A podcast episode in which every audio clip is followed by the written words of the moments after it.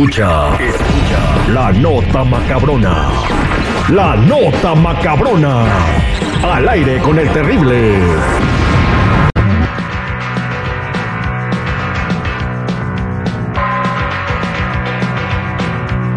¡Oh, wow! Está macabroncísima la nota. Al ritmo de rock and roll. ¿Qué diablos estamos escuchando? Platíqueme Estamos escuchando un éxito de la década de los ochentas. Walk like an Egyptian.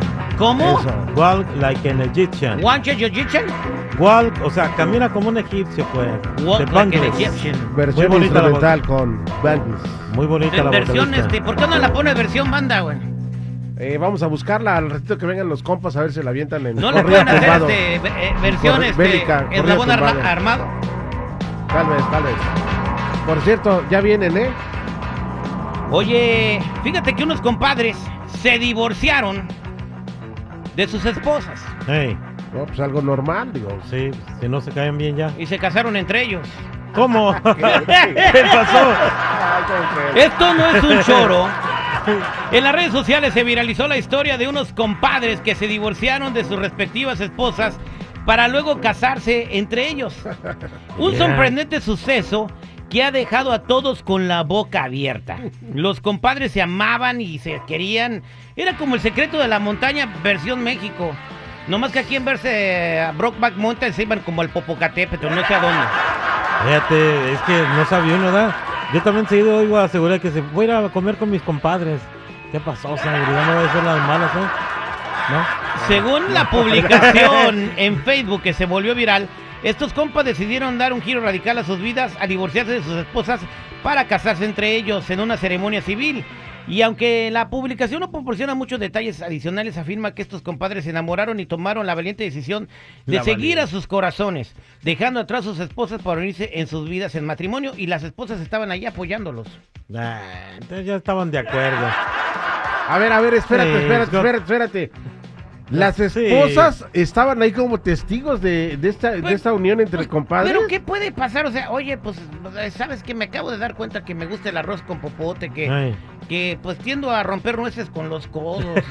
Morder Eh, almohada. y- y Morder pero ya no, o sea, pero entonces ya no hay tanto rollo, ya le dijo a la esposa. Entonces, como son compadres, hay confianza, entonces se comprendió mejor, porque era la comadre. O sea, era compadre y obviamente la esposa era la comadre. Entonces, al rato no me falta que las comadres también se casen entre ellas. Sí. Y luego al rato hagan horchatas. Yo conocía el dicho que decía, compadre que no le mueve a sus comadres las caderas, no es compadre de, veras, pero aquí fue al revés. Compadre, compadre. La chupamos, padre. No, ¿qué? Y la botella. La botella, Compadre, ¿usted anda diciendo que nos damos besos en la boca? No, compadre, ahí ya nos vieron. Ahí está la historia de los compadres, el, el secreto del Popocatépetl, eso que la versión mexicana. Eh, en otra nota macabrona, ¿saben ustedes que está, está- se está poniendo de moda la película de Barbie, no? Sí. Ahora todos a quieren ser. Barbies. Sí, los filtros en TikTok están a todo Sí. lo que dan, están chidos. Y yo ya vi la película y, y, este, pues no, no, o sea, quieren, est- están buscando como una tipo de liberación, de como de que empoderamiento de la mujer y la película de Barbie hace todo lo contrario. El Ken sigue siendo el machín. Sí. O sea, no, y, o sea, pues que no, una mujer que no sabe hacer nada, que está perdida, que no tiene idea si no la ayudan y cosas así. Pero bueno, esa no es la nota macabrona. La nota macabrona es de que Pero ya. solamente, imagínate no vivir en México y perderte de estas cosas. Como que. A ver, Sacan el barbielote y el quenelote. Barbielote. solo en México.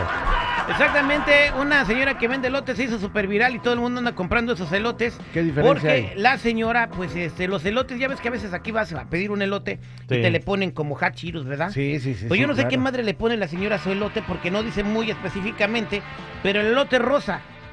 ¿Rosa? Le echa un polvo y está rosado. Ah, ah.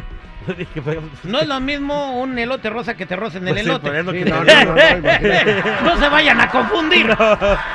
Entonces no, no, no sabemos Color. porque la nota no dice qué, qué es lo que le ponen al elote para que esté rosa. Ese es el barbielote. El Pues que en no va a elote, revelar su secreto. el güey. que en elote es azul. Pero dice la gente que sabe delicioso, aunque la señora no ha querido revelar el secreto de con lo que pinta los elotes, está teniendo mucho éxito. Ahora lo único que están eh, eh, rogándole a la gente es que no vayan a demandarlos la, la marca Barbie por andarle poniendo sus nombres a sus elotes porque un abogado dice que en cuestiones legales sí pudiera haber una repercusión ¿Oh, sí? jurídica para que para pues, que la señora pague regalías de sus barbielotes. El barbielote cuesta tan solo 45 pesos mexicanos, 2 dólares. Acá te venden un elote mendigo en 9 ya. El otro día fue a comprar un elote en más 9 dólares. Háganme el favorón, cabrón. Pero traía Sí. tuétano, ¿no?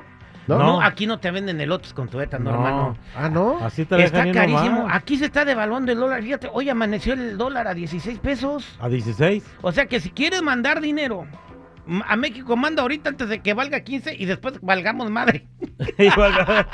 ¿Cuánto vale el, el dólar madre? Yo estaba esperando que regresara a 18, ya está en 16, señor. No, Está- espérate tantito. Espérate a que empiece la guerra entre los candidatos de Morena. Sí. Espérate tantito. Esto nada más es así como que. Ahí vamos bien, ahí vamos. Bueno, pues ahí está la nota macabrona. Si quieren el barbielote, lo venden en México. Somos al aire con el terrible. Ahí váyanse a Monterrey por su barbielote. Vale.